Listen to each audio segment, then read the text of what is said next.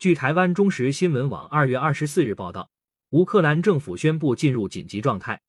面对俄乌局势升温，美国总统拜登曾表示不会派兵进入乌克兰，避免引发世界大战。对此，台北市议员王宏威表示，美国对建交的乌克兰如此对待，还以为美国会为台湾打仗吗？话题也引起不少岛内网友的议论。王宏威二十三日晚在脸书发文表示，乌克兰和美国有三十年的邦交关系。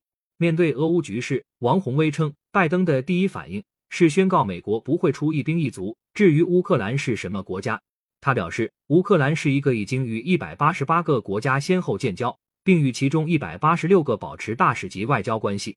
邦交国尚且受到美国如此对待，欧亚大陆另一端的我们又要怎么自处？王宏威质疑，美国对乌克兰如此，台湾却把美国当成唯一救命稻草。台湾的国际政治局势。比乌克兰还要差，还能自以为美国会为台湾打仗吗？此事也引起不少岛内网友的议论。有人在王宏威脸书评论区留言称：“会以为美国派兵保护台湾的人本来就是在做梦，没诚信的低级政客谎言都会信，只证明了自己蠢。很多台湾人自己不想当兵，却以为美国人是傻瓜，会替无邦交的台湾打仗。”有网友质疑：“我们的领导人还在自我陶醉，等到又穷又老才知反省吗？”还有人说要认清美国的嘴脸，美国人眼里只有利益。美国美国惯用伎俩就是打嘴炮，设计挑拨，加上搅狗屎，从中获取无本利益。更有人称干嘛点破塔利班指民进党当局信心十足呢？